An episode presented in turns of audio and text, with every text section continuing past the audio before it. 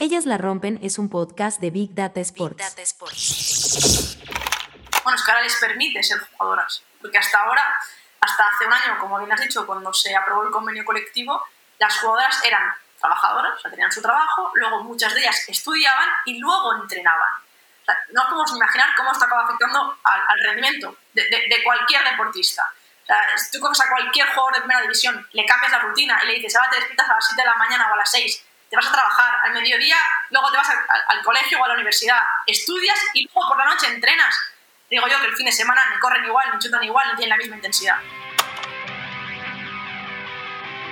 Bienvenidos a Ellas la rompen. Ellas la rompen. En cada episodio converso con mujeres únicas dentro y fuera de la cancha. Soy Verónica Brunati y este es mi podcast. Pasen y escuchen.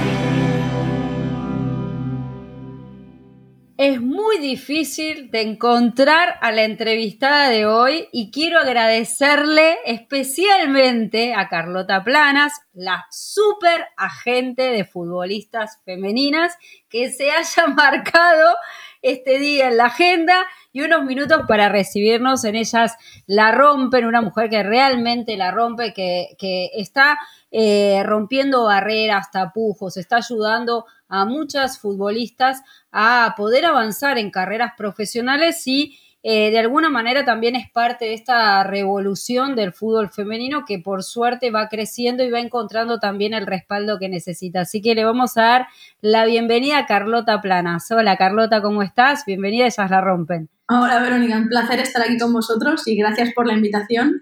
Sí que es verdad que he tardado más de lo previsto debido al, al timing y que estamos justo en medio del mercado, pero nada, un placer y seguro que nos lo pasaremos genial. Antes de meterme de lleno, contame 35 operaciones, transferencias de jugadoras llevas en este mercado ya? O sea, llevamos entre renovaciones, cesiones, eh, traspasos a clubes y, cerra y cerrar de, de eh, contratos de patrocinio cerrados principales, ¿eh? patrocinio deportivo, 35 acuerdos firmados en el último mes y medio. Eso explica por qué no me podías atender. Pero no sé si podías vivir tampoco. No, comemos, no dormimos. Eh, la verdad es que llevamos un mes muy frenético, pero muy contentos, ¿no? Todo, todo sea esto, es el mes eh, más importante para nosotros. Y bueno, o sea, eh, es, es, un número, la verdad, que, que, no nos lo esperábamos.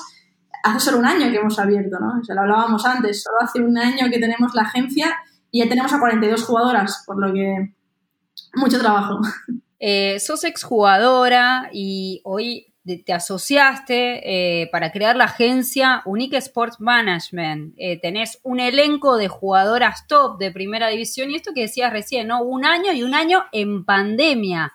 Contame cómo fue ese proceso de crear la empresa. Exacto, mira, nosotros llevábamos meses pensándolo, en mi socio Arcades ya varios años en el sector.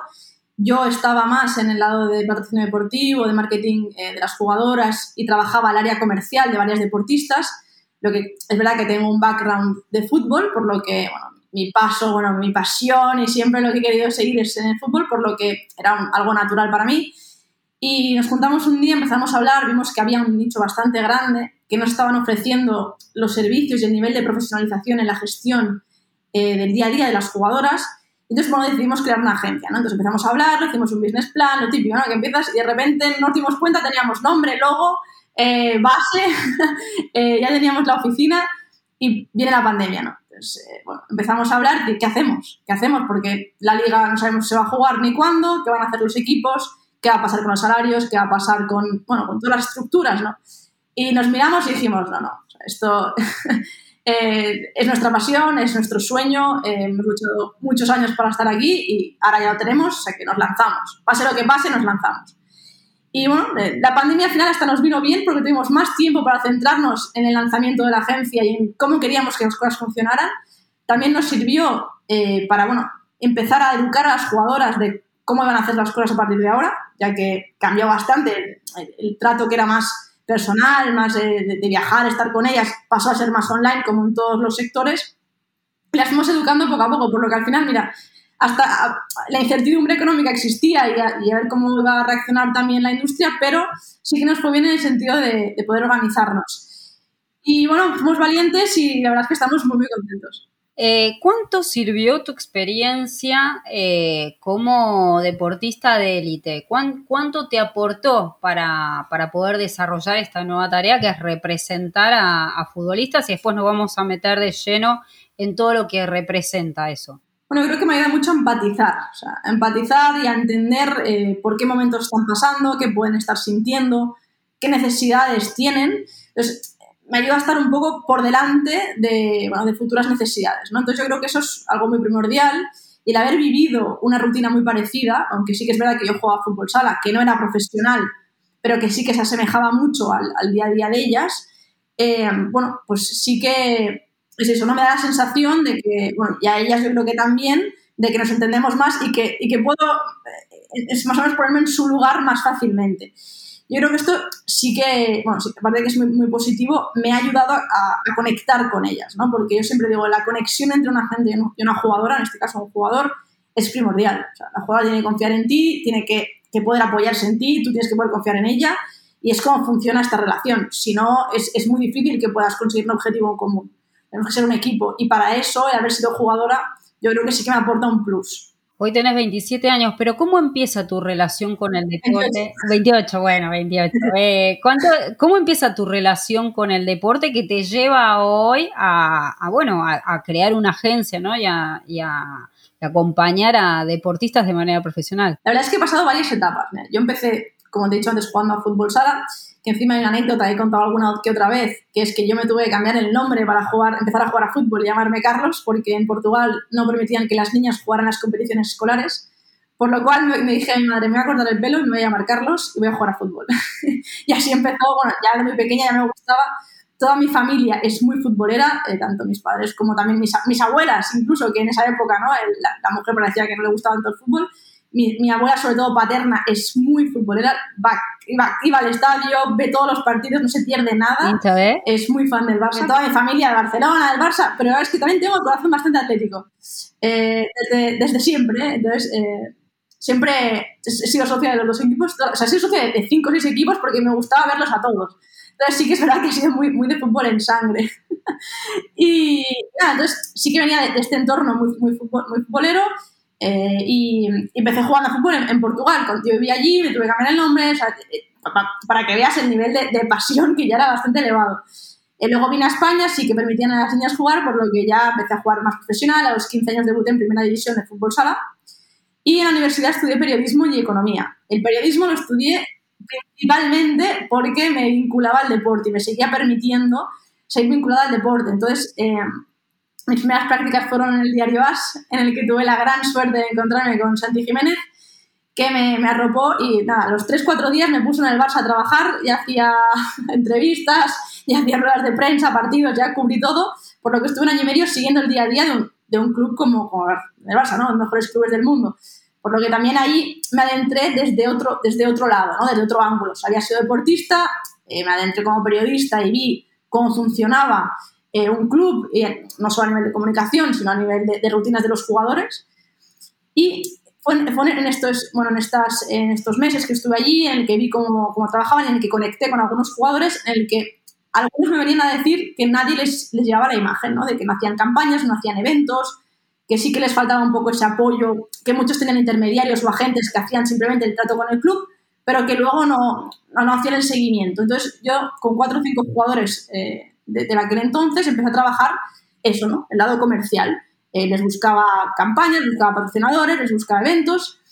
Y entonces ahí fue la tercera etapa de cómo me adentré en el, en el mundo del, del marketing y del patrocinio deportivo. Fue a través de, esta conexión. Cuando vi que esto me gustaba y encima combinaba varias de mis pasiones, que era el fútbol, el, periodismo, la comunicación y la economía, porque también eh, soy licenciada en economía, eh, pues dije, pues, pues dejo un poco de lado el periodismo y me adentro más en todo esto, que es lo que a mí me apasiona y que me está gustando. Entonces, claro, yo al trabajar solo con masculino, muchas de mis amigas y conocidas que encima también juegan a fútbol me decían, hey, ¿por qué esto no lo haces con, con mujeres? O sea, nosotras tenemos muchos menos recursos, mucha más necesidad de este tipo de ingresos, ¿por qué no, no, nos ayudas? Entonces empecé como un poco algo altruista, de oye, pues sí, te ayudo, lo hago en, en las horas libres que tenía, que, que, tú y yo sabemos que normalmente las nuestras no son muchas, pero entre la cena y el dormir eh, buscaba algo para ayudarlas, a la que dije, no puede ser, o sea, a la que vi la falta de, o sea, de, de, todo que tienen las jugadoras. Yo había vivido, ¿no? Pero no sabía que era así en todos los deportes o no era consciente de la gran diferencia que había. Eh, dije, bueno, vamos a crear una, una, agencia que conecte a estas marcas con todo tipo de deportistas. Esta parte también nace porque yo había sido modelo en varias campañas de Nike, de, de la marca Nike. Entonces, llegó un momento en el que siempre me llamaban a mí, Nike, Powerade, Gatorade, me llamaban a mí para hacer los anuncios en Barcelona, que es un sitio en el que normalmente se rueda bastante. Y un día se me ocurrió preguntar, oye, a mí me encanta que me llaméis, ¿no? Porque encima me lo paso bien, un día diferente, pero ¿por qué no llamáis a jugadores profesionales? O sea, que tienen un nombre, tienen una historia, están jugando en un club. Y me dijeron, mira, porque si tengo que buscar, que no, no conozco los perfiles realmente, tengo que buscar, preguntar quién es la gente, ver sus horarios, en negociar un fee, que pierdo tanto tiempo que te llamo a ti, que sé que lo vas a hacer bien y me olvido. Entonces dije, no puede ser que ellas pierdan estas oportunidades por no haber un nexo entre las marcas y ellas. Entonces creé la primera agencia de marketing en, en España dedicada solo a mujeres deportistas. Eso fue en, en 2018, la lanzamos. Entonces se llamaba Universal y en un poco más de un año teníamos a 120 atletas, desde campeonas olímpicas, campeonas del mundo, de 16 disciplinas, eh, más de 15 países. Entonces, o sea, muchas eh, de ellas abrazaron la idea y la verdad es que creo que firmamos más de 60, 70 campañas eh, cada año que estuvimos, que estuvimos trabajando con ellas. Entonces, ahí fue como conocí a mi socio, como conocí a varias jugadoras profesionales que a día de hoy llevo y el paso natural era este que te contaba antes, ¿no? El paso de solo hacer marketing a pasar más a un marketing más integral. El ser una de las principales agencias españolas dedicadas al fútbol femenino, ¿qué sucede cuando te sentás a negociar con los grandes clubes, ¿no? O sea, bueno, también tenés jugadoras fuera de España, pero ¿qué pasa cuando sos vos la que se presenta en nombre de la jugadora a negociar un contrato? La verdad es que he tenido muy buenas experiencias, sobre todo con los grandes clubes, eh, no he tenido nunca ningún problema. Sí que ha habido algún episodio recientemente en el cual alguno me decía, no, ¿eres la hermana de la jugadora? ¿O eres la, la amiga? Digo, no, no, mi hermana mi amiga, soy su agente. Entonces, algún dirigente me ha, le ha salido del alma, ¿eh? Esto es una agente mujer. Digo, sí, una agente, una agente mujer, ¿no? Eh, digo, muy pocas veces y ha sido una, más de anécdota que no que me haya sido un impedimento. Pero sí que es verdad que a veces como que, que choca un poco, ¿no? Pero la mujer encima, digo, joven, eh, porque sí que sé que comparada con, con mucha gente, muchos agentes, o mucha gente, sobre todo en la industria del fútbol, que, que no estás tan acostumbrado a, a negociar con gente joven, joven y mujer a veces les choca un poco, pero una vez hemos empezado a hablar y una vez he tenido relación, nunca he tenido ningún problema eh, por ninguno de estos dos motivos. ¿no? Entonces sí que eh, sorprendida para bien en este caso, porque sí que en el periodismo eh, me encontré con, con, varios problemas, varios episodios que, que tú también eh, habrás encontrado, pero sí que con estos años que llevo no he tenido ningún episodio así que remarcar, que remarcar, ¿no? Aparte de este, que es más reciente. reciente. Eh, ¿Y en qué te tuviste que, que, que prepararte? ¿no? ¿Cómo, ¿Cómo te preparaste para.? Porque cuando uno representa a una jugadora, no es solamente ir a firmar el contrato, vos haces un acompañamiento, un desarrollo de carrera, vos, digamos, la ayudás a tomar decisiones. Eh, no es solamente la cuestión, bueno, los patrocinios, el identificar las oportunidades. Eh, ¿Cómo te preparaste para eso y cuál sentís que es de alguna manera el sello de, tu forma de gestionar? Yo creo que todo lo que, como lo que he explicado antes, ¿no? un poco mi recorrido me ha ido preparando para estar donde estoy hoy. O sea, primero como jugadora, porque entiendo el fútbol, lo he seguido mucho, eh, ayuda, ¿no? El, el, haber estado dentro y el entender claro, o sea, ser un agente sin entender un poco las posiciones, el tipo de características, el tipo de jugadoras que, que interesan o no, eh, ya, ya, es difícil. O sea, sí que te puedes preparar, pero es algo que yo creo que te ayuda mucho que lo hayas vivido desde muy pequeño, o sea, que lo hayas, lo hayas mamado, ¿no? Como dicen, que es que yo desde la cuna casi que, que escuchaba eh, el fútbol en la televisión. Entonces, esto es una, una, parte que me ha ayudado. Luego, la segunda, el tema del periodismo, la comunicación, creo que es muy importante, no solo para negociar o de saber expresarte, sino también para para dirigirlas a ellas. Eh, ellas, sobre todo ahora, están viendo un cambio muy sustancial en el, en el nivel de en su nivel mediático. Antes ellas podían pues, hacer cualquier cosa, publicar cualquier cosa y no pasaba nada. Ahora escriben una frase en Twitter y a los cinco minutos tienen un millón de llamadas. Entonces, eh, ha cambiado mucho. Yo creo que el hecho de, de estar formada y de haber vivido eh, un periodo en un club como, como el Barça, me ayuda también a, a dirigirlas a ellas. El tema de haber hecho economía, marketing, también me apoya. Eh, y bueno, y, cuando sí que decidí ser agente, pues sí que tuve que, leer, estudiar, estudiar eh, todo lo que son el reglamento, todo lo FIFA, en FIFA, en federaciones, en, en, ligas, que además, como es el femenino y como cada liga es muy diferente a la otra, sí que depende de los mercados en los que operes, tienes que prepararte bastante porque cambian muchísimo de uno a otro, tanto digo, las reglas o las estructuras como los equipos, cómo funcionan, ¿no? Pero sí creo que todo mi camino hasta ahora, a veces lo pienso, ¿no? Desde, que soy pequeña creo que me ha llevado a donde estoy hoy. Entonces ha sido algo muy natural. Soy muy natural que yo he ido evolucionando, también he sido entrenadora, he estado en la selección catalana de categorías inferiores y digo, soy entrenadora, soy scout, he estado años en Senegal también scouteando talento, por lo que creo que cada paso era un pasito para llegar a donde estoy hoy ha firmado acuerdos de patrocinio realmente muy importantes. Por ejemplo, el caso de la jugadora mexicana de Rangel, ¿no? Con Pepsi. ¿Cuál crees que es la dificultad, ¿no? Que hoy tiene, atraviesa el fútbol femenino para llegar de alguna manera eh, a equipararse con el fútbol masculino? Primero el desconocimiento. O sea, a mí me era muy difícil llegar a una marca e intentar venderles algo que ellos nunca han visto. Es algo con lo que me peleo cada día eh, es, una discusión que tengo contra la pared con cada persona a la que veo. A ver, si tú vas a una tienda y no ves una camiseta azul, es imposible que quieras comprar una camiseta azul. Entonces, si no metemos la camiseta para que la vean, ¿quién la va a querer comprar? ¿no? Entonces, eh, bueno, es, un poco esto, nos falta la visibilidad, es, explicar quiénes son. O sea, cuando llegamos al punto en el que conseguimos eh, transmitirles a la marca por qué les puede ser beneficioso que inviertan en una jugadora como Nayeli en este caso, realmente luego ven el beneficio, pero nos cuesta mucho llegar a ese punto en el que digan, vale, lo hacemos. Entonces, cuando lo hacen, luego el resultado les encanta. Pero hasta llegar allí, tengo que explicarles quiénes son, quién es su trayectoria, cuáles son sus valores. Y esto en el masculino no pasa. Todo el mundo sabe quiénes son la mayoría de los jugadores, eh, las ligas se siguen, es muy fácil hacer un seguimiento y ver más o menos, leer materias sobre los jugadores, o su historia, pero en el femenino hasta ahora era imposible. Es que dos años atrás no estaban en Wikipedia las jugadoras. Entonces no puedes saber ni una foto de ella, ni, ni, qué cara tenían, ¿no? Entonces, esto creo que es lo más difícil de, llegar a una marca y venderles un producto. Ahora que hemos conseguido un poco ponerlas en, la, ¿no? en, en, un sitio en el, que, hay más visibilidad, sobre todo a raíz del Mundial de, de Francia 2019, en el cual creo que nos ayudó mucho a demostrar que no se depende del masculino, que las, e, ellas tienen su propio camino y que tienen que seguirlo, independientemente y que tampoco creo que sea bueno estar constantemente comparándolas. Eh, porque es que no tiene mucho sentido. Además, cometemos otro error que es compararlas con Messi, con Cristiano, eh, con, con, los jugadores más tops. Esto hay un 0,001. O sea, hay muchísimos jugadores profesionales con menos, por ejemplo, repercusión y menos conocidos que muchas de las jugadoras que represento yo hoy en día. Pero cometemos el error de pensar que todos son Messi o Cristiano, cuando digo, el 99% de los jugadores profesionales, ya no todos los demás, no profesionales, no lo son. Entonces, eh, yo siempre intento evitar compararlo y lo que quiero es que se les dé la oportunidad de saber hasta dónde pueden llegar. O sea, no lo sabemos a día de hoy. Me preguntan, ¿no? ¿Tú crees que pueden llegar a ganar igual? Digo, hombre, es que hasta que, no hasta que no puedan ser jugadoras profesionales desde que los 14, 15 años que se puedan formar, puedan dedicarse a ello y luego veamos el rendimiento, es imposible saber lo que pueden generar. Imposible. Entonces, esa, esa pregunta la poder responder cuando ellas tengan la oportunidad de demostrarlo. Vos fuiste una de las grandes defensoras de la del profesionalismo, ¿no? Justo en junio del año pasado se declaró profesional al fútbol femenino en España.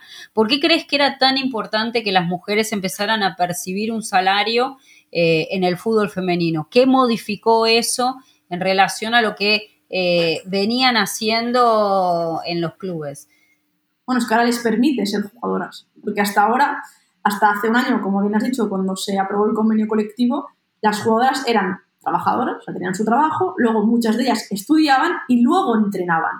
O sea, no podemos imaginar cómo esto acaba afectando al, rendimiento de, cualquier deportista. O sea, tú coges a cualquier jugador de primera división, le cambias la rutina y le dices, ahora te despiertas a las 7 de la mañana o a las 6, te vas a trabajar al mediodía, luego te vas al colegio o a la universidad, estudias y luego por la noche entrenas digo yo que el fin de semana ni corren igual, ni chutan igual, ni tienen la misma intensidad. Es imposible. O sea, es, eh, físicamente imposible. Entonces, ha cambiado que ellas pueden ser profesionales. Eh, hay unos datos muy, muy interesantes del Mundial de 2015 de Canadá al de 2019 de Francia, que las jugadoras son más rápidas, chutan más fuerte, tienen más intensidad también, ¿Por qué? No es que las jugadores hayan sido mejores, es que se han podido profesionalizar un, mínimo o han podido eh, muchas de ellas ser jugadoras profesionales a, tiempo completo o parcial por lo menos, y este es el gran cambio. ¿Por qué Estados Unidos ahora, por ejemplo, vemos que está perdiendo también un poco de, bueno, esa, hegemonía que tenía ¿no? a nivel mundial, que Estados Unidos era la gran selección y, no perdía un partido? ¿Por qué? Porque ellas sí que desde muy jóvenes, a nivel universitario, eh, se les daba, les daba mucho apoyo, tenían las becas, luego tenían la liga profesional que también les permitía seguir creciendo y en Europa no era así. En las universidades, por ejemplo, españolas no hay equipos de fútbol, no hay becas, no hay apoyo. Entonces hay que hacer malabares para jugar. Es que también otra cosa que siempre digo, es como un milagro que las jugadoras que yo la tengo con 28 29 años, que tienen mi edad, es un milagro que estén jugando, porque es que hace cuatro años pagaban por jugar. Hacían todo ese esfuerzo de, de llegar hasta allí aparte de trabajar, de estudiar, y luego pagaban por jugar. Entonces, es realmente ese amor. Entonces, yo creo que ellas conservan ese, esa esencia del fútbol, ¿no? De, lo que nos ha enamorado a todos desde el principio, porque ellas realmente o aman mucho el, el, deporte o no estarían aquí, porque es que les costaba dinero y esfuerzo y, bueno, y no hacer otras cosas, ¿no? Eh, y entonces también siempre los que te dicen, no, pero el masculino también pasa, también, bueno, también también se arriesgan, también, sí, pero ellos llegan a tercera o a segunda división y no solo recuperan toda la inversión, sino que además eh, ayudan a la familia y están todos resueltos. Ellas pagaban, o sea, ellas llegaban allí y pagaban por jugar. Es que es la gran diferencia. Entonces, bueno, la profesionalización que nos permite, pues, demostrar o, por lo menos dar un paso más hacia ver hasta dónde, hasta dónde pueden llegar, o sea, cómo pueden jugar. La, final de la Champions, si, si, la viste, seguro que sí. Eh, muchísima gente me escribió y me llamó y me dijo, oye, es que es la primera vez que veo un partido de fútbol femenino y juegan muy bien. Pero es que juegan muy bien. O sea, solo hay que darles la oportunidad de verlas y de, que sigan desarrollándose, porque es que no hemos visto nada. ¿Cuáles crees que son los mayores retos del fútbol femenino hoy? Uf, hay, como tantos, pero yo creo que, bueno, hay, si tuviera que elegir dos o tres, eh, el primero, que es el que yo sí, te lo he dicho ya, te lo he dicho ahora creo en, en, la pregunta anterior, es el tema de la visibilidad. O sea, tenemos que hacer que sea accesible el conocer a las jugadoras y el verlas. Y esto es un gran paso porque sin eso nunca vamos a saber realmente si hay interés o no, o realmente qué, opina ¿no? la, la, opinión pública, porque las últimas encuestas sí que nos dan la razón, o sea, sí que hay un interés muy grande por parte del aficionado en el fútbol femenino. Entonces creo que para acabar de demostrarlo o acabar de decir que esto no es una acción social, sino que es, es beneficioso invertir en, el femenino, hay que darle esa visibilidad. Luego el tema de la educación, creo que falta mucha formación. En España estamos muy bien acostumbrados ahora, pero es como te digo, yo hace 10 años, o bueno, 10 o 15 ya, eh, me tuve que cortar el pelo en Portugal para, para jugar a fútbol. Entonces, eh, ¿por qué las niñas tenemos que pasar por esto para jugar a un deporte que nos gusta? Y viceversa, ¿eh? también pasa con deportes considerados más femeninos y los hombres pasan por lo mismo. Entonces, yo creo que falta mucho, mucha educación, mucha inversión.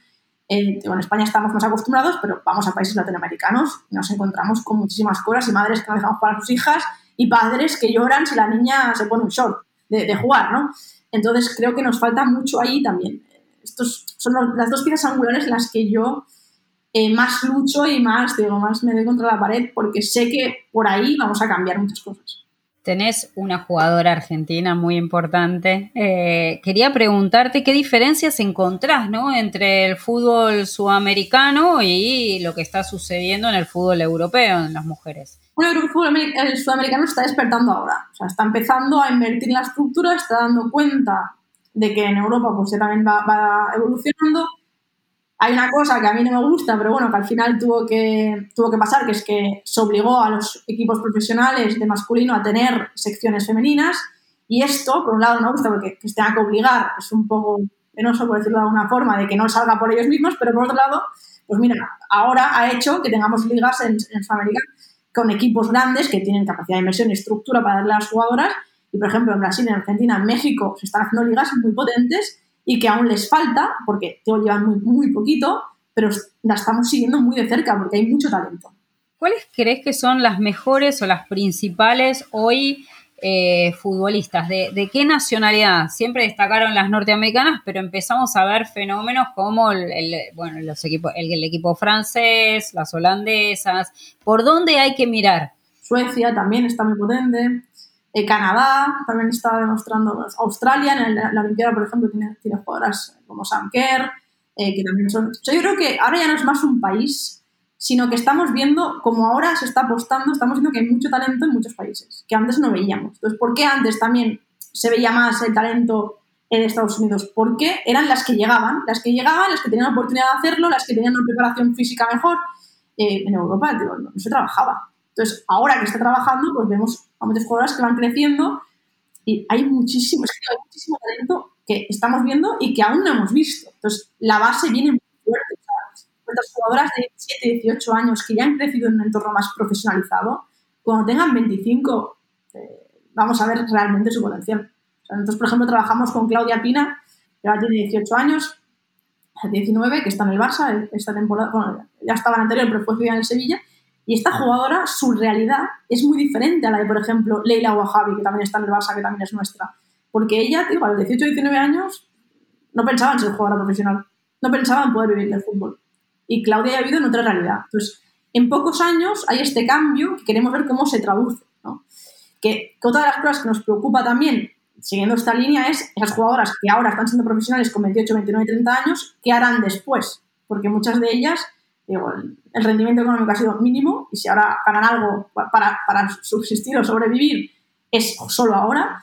Y han dedicado mucho tiempo a este deporte que luego, bueno, no sabemos qué salidas va a tener. Entonces, nosotros sí que invertimos mucho también en la agencia en ver qué, eh, cuál va a ser su salida post-carrera futbolística, en qué se van a formar, qué van a hacer, porque realmente es algo que, bueno, que nos importa mucho y que en el masculino yo ya, ya lo veía, o sea, eh, ya estudiando muchos de estos datos, que me encantan los datos, la verdad es que soltaré bastante, pero el 85% de los jugadores profesionales de, futbolistas de masculino en cinco años están en bancarrota.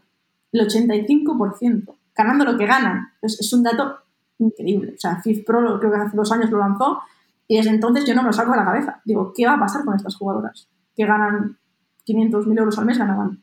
¿no? ¿Qué va a pasar cuando dejen el fútbol? Entonces, bueno, es algo en lo que invertimos y lo que también se tendrá que ir viendo a ver qué pasa los próximos años, porque es todo muy nuevo, es que está todo por, por hacer, por descubrir y por ver.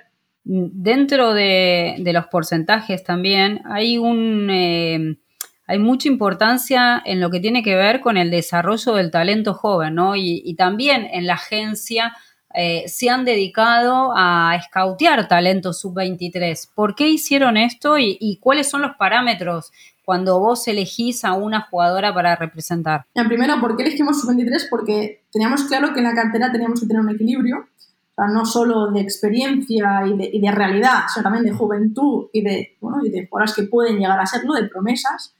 Eh, sí que tenemos a cuatro jugadoras que son muy, muy jóvenes, digo, sub-20 incluso. ¿Y cómo las elegimos?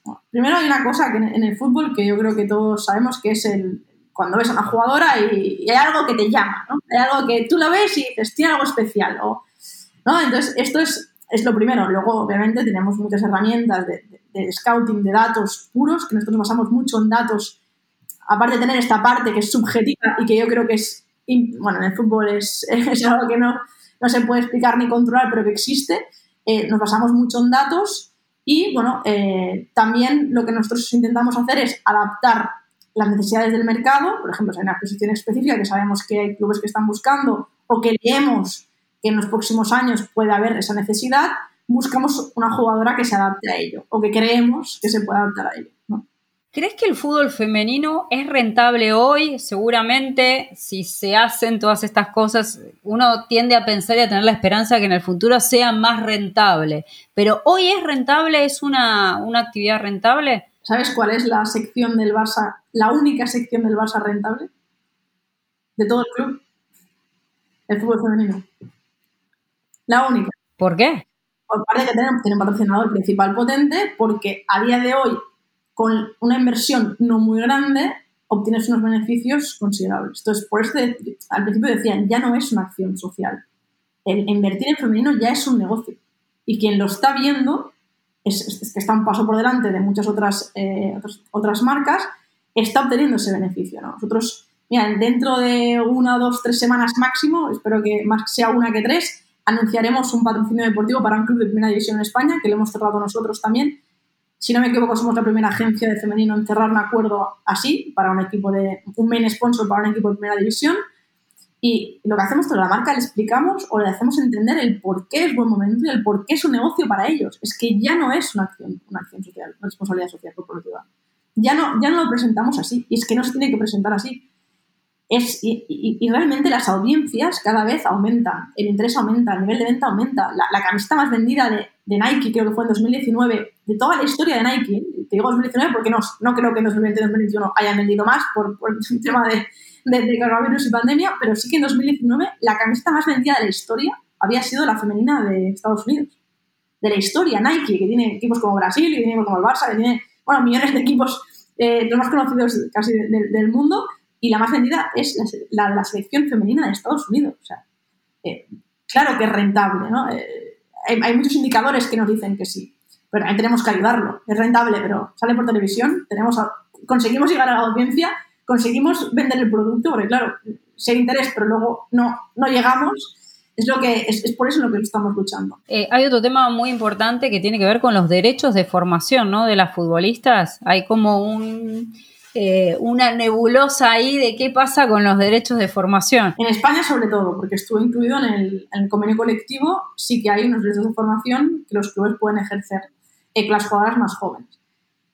Eh, yo no voy a entrar a, decir qué, me parecen o no, sí que creo que se tendrían que acotar mucho más, sí que creo que tendrían que ser, bueno, estar en consonancia con lo que se ha invertido realmente en la jugadora, porque hay clubes que a lo mejor te piden unas cantidades desorbitadas por una jugadora a la que le han pagado mil euros al mes, o ni eso. Entonces, realmente creo que se abusa un poco de ello. También creo que está un poco mal planteado el hecho de que la jugadora tenga que salir para liberarse, salir del país para liberarse de, de, bueno, de, que los clubes puedan pedir dichos derechos, porque ¿qué pasa? Que al final acabas perdiendo talento joven nacional que se tiene que ir a otras ligas. Cuando realmente lo ideal sería que se desarrollaran en su país. Pero bueno, el convenio tuvo muchas cosas positivas, hay otras que quizás te hubiera matizado más eh, o, o, o, hubiera acotado, pero sí que hubo, bastante lío, primero porque no se explicó a las jugadoras lo que estaban firmando o aceptando, entonces luego viene el desconcierto, luego nosotros tuvimos que explicar a todas las jugadoras lo que, lo que estaba pasando y, las jugadoras jóvenes si quieren salir, pues se tienen que ir fuera. Bueno, hay muchas de ellas pues que, han salido, efectivamente. O sea, el caso de Ana Valle, cosa de Damaris eh, Burrola, muchas jugadoras que ido. Macarena Portales, por ejemplo, nosotros eh, se va al Inter de Milán. Bueno, eh, es algo que, que se, podría haber hecho de otra manera, pero realmente se dio un paso tan grande que yo prefiero mirar el paso que se dio que no los, lo, que, lo que se podría haber hecho mejor, ¿no? Porque al final sí que esto lo todo perfecto, todo, que todo el mundo esté de acuerdo, al final no haces nada y es lo que también hace que no vayamos eh, lo rápidos que deberíamos ir. ¿Crees que hay mucha diferencia todavía entre el talento sudamericano y el europeo? ¿Qué crees que falla para que todavía eh, la... hay muy poquitas jugadoras sudamericanas que se adaptan al profesionalismo europeo? ¿Qué crees que es lo que falla ahí? Yo creo que además el, el talento sudamericano es muy de talento técnico y quizás les falta un poco más de conocimiento táctico. O sea, muchas jugadoras que por aptitudes y por características podrían estar jugando en primeras divisiones europeas, pero quizás les cuesta más entrar en el juego por esto, ¿no? Porque eh, en España, en Portugal, desde muy pequeñas, eh, sí que les dan una base táctica importante, cómo, bueno, cómo, cómo, se entiende el juego, les explican varias, bueno, varias disposiciones y en Sudamérica falta un, un, punto más, sobre todo en categorías de base. O sea, falta invertir en categorías de base para que ellas lleguen más formadas arriba. Porque talento hay, talento hay y son, son muy técnicas, son muy potentes, son muy explosivas, como ya has dicho, tenemos a Stefania Manini, que para mí es una de las mejores dieces del mundo, y ella es un, caso un poco particular porque ella desde muy joven salió de, Argentina, ¿no? Tuvo que ir a Chile, luego fue a Estados Unidos y luego vino a España. Entonces, ella esta base la tuvo, pero no porque se quedó en el país. Entonces, las jugadoras que se quedan en el país lo tienen un poco más difícil, pero porque falta inversión en la base. Y esto se, irá dando. Se irá dando porque al final ahora han montado los equipos seniors, los primeros y segundos equipos, y al final tendrán que ir montando la base para, para que vayan creciendo. Entonces es, tiempo, es, inversión, es estructura, que es lo que nosotros llevamos un, poco más por delante. ¿Cómo crees que se puede potenciar ¿no? el fútbol femenino? O sea, es un poco lo que venimos hablando en general, pero a lo mejor eh, vos tenés muy claro eh, dónde hay que potenciarlo, dónde hay que ayudarlo para que crezca. Hay que hacerlo primero accesible. Hay que hacerlo accesible y luego dejar que todo el mundo que quiera jugarlo lo pueda practicar sin ningún tipo de miedo. Pues es cuestión de esto, de que ellas, todas las niñas que quieran puedan jugar y luego que tengan una salida, o sea, que, sea, accesible para ver si realmente es rentable o no. Creo que esta es la base, la base de todo. Eh, y, realmente no, no, es algo muy, muy difícil. nosotros estamos ahí, o yo por lo menos estoy súper comprometida, pero aparte porque lo he vivido y no quiero que ninguna niña más lo tenga que ir porque me parece absurdo que no puedas practicar un deporte que amas simplemente por tu género, o sea, lo veo absolutamente, no tiene ningún sentido. Aparte de por eso, porque realmente veo el potencial, o sea, sé lo bien que pueden jugar. Es que encima tienen características muy diferentes al, al masculino, o sea, por eso evito comparar o no me gusta comparar, porque todo el mundo que ve los partidos al se acaban enganchando, les acaban gustando. Digo, mis abuelos todos los fines de semana ven el femenino, todos. Y cuando no lo ponen y lo dan por una app que no sabe bien cómo se hace la app, me hacen subir a su casa para ponerles el partido. Es decir, hay mucho interés, pero tenemos que facilitar, dejar que todo el mundo que lo quiera practicar lo haga, porque cuantas más fichas, más niñas, mejor, más, más nivel. Claro, si lo practican solo 10 o 15 es más difícil que encuentres a una jugadora eh, que sea buena, pero si al final la van un millón, es más fácil captar el talento, o encontrarlo o que, o que nazca, ¿no? Y eso es lo que nos falta. Bueno, inversión, inversión, que esto ya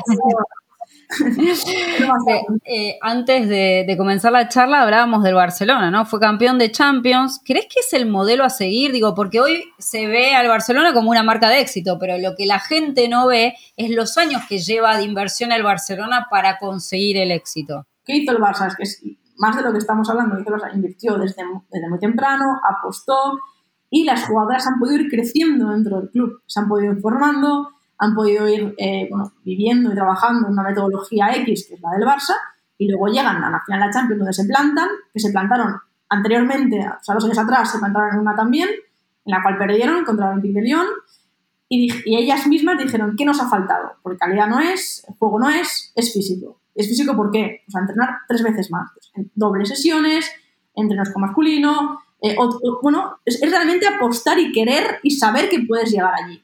Ahora, dos años después, llegan y ganan la Champions.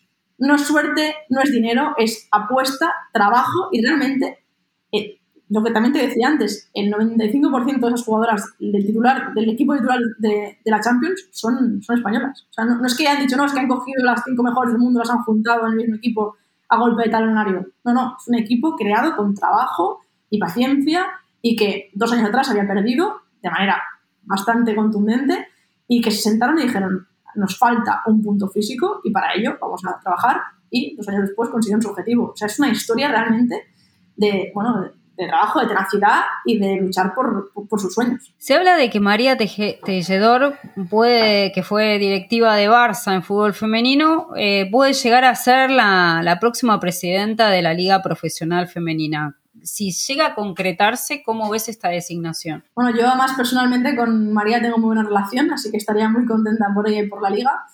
Eh, sí que he leído algo también de que había algún rumor de que el CSD la había propuesto, luego he leído que no, bueno, han habido varios, varias noticias que se contradecían, pero sí que si se confirmase, para mí sería una muy buena noticia. El domingo va a pasar algo también histórico, que es que el bar, que el Gamper, el Joan Gamper, eh, va a ser por primera vez masculino y femenino. O sea, se va a poder ver dentro del evento, de la celebración, a, la plantilla del masculino y también a la del femenino. ¿Qué significa esto para vos? ¿Cómo lo ves?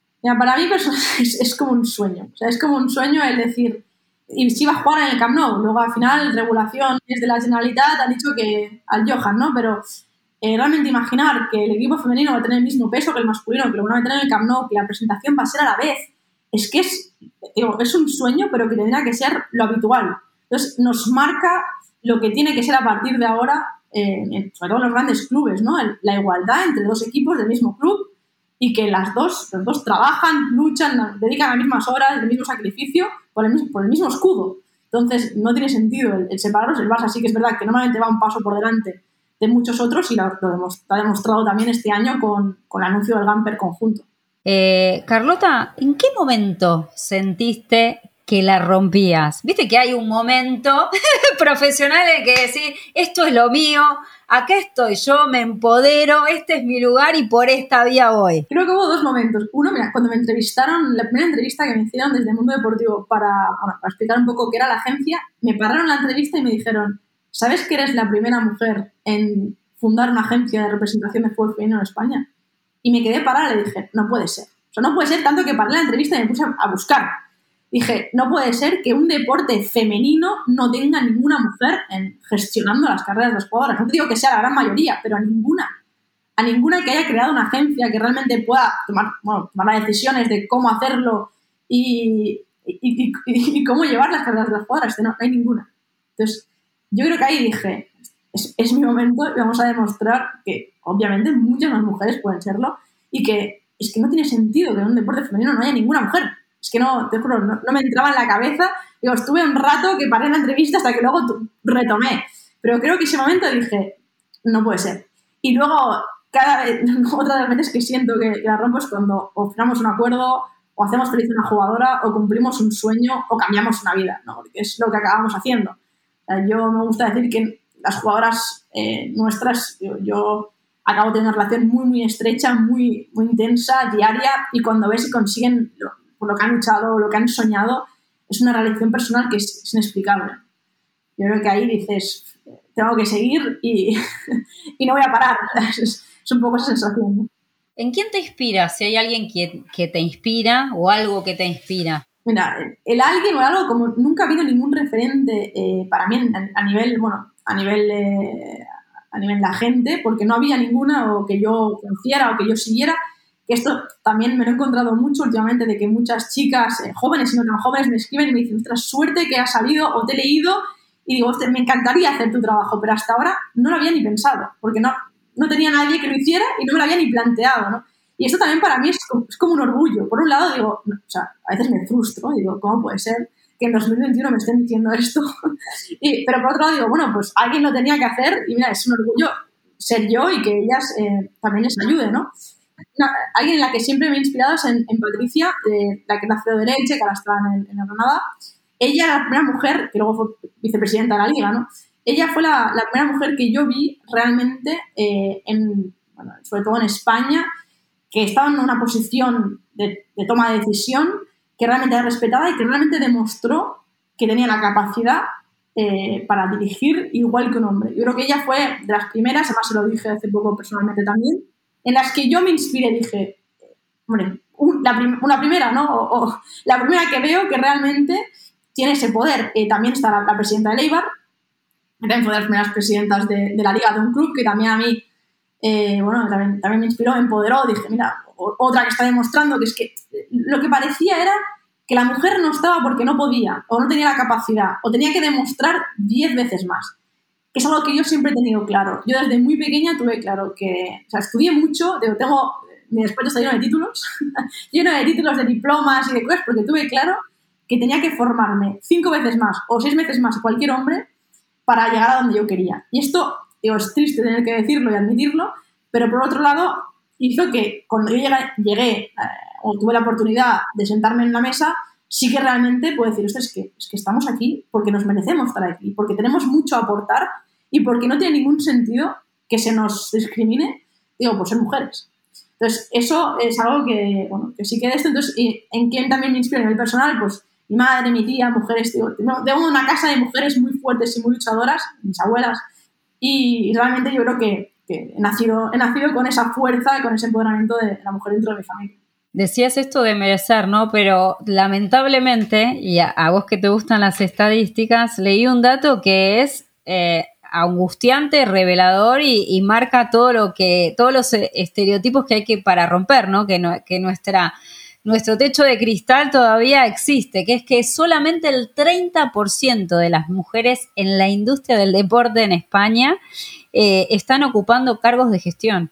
Solamente hay un 30% y el 70% son hombres. Ah, increíble. Y además, y no nos pueden vender que es por falta de perfiles. Es imposible. O sea, es imposible que alguien me quiera convencer de que solo hay 3 de cada 7 que son capaces de ocupar el cargo.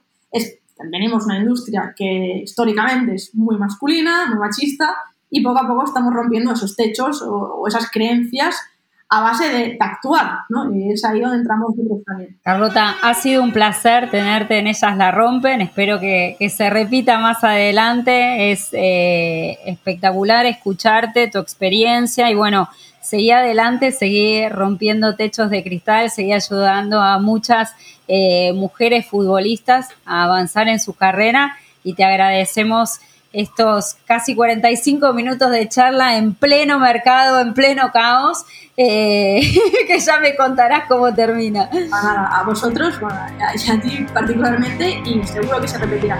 Así que muchas gracias y un beso muy grande.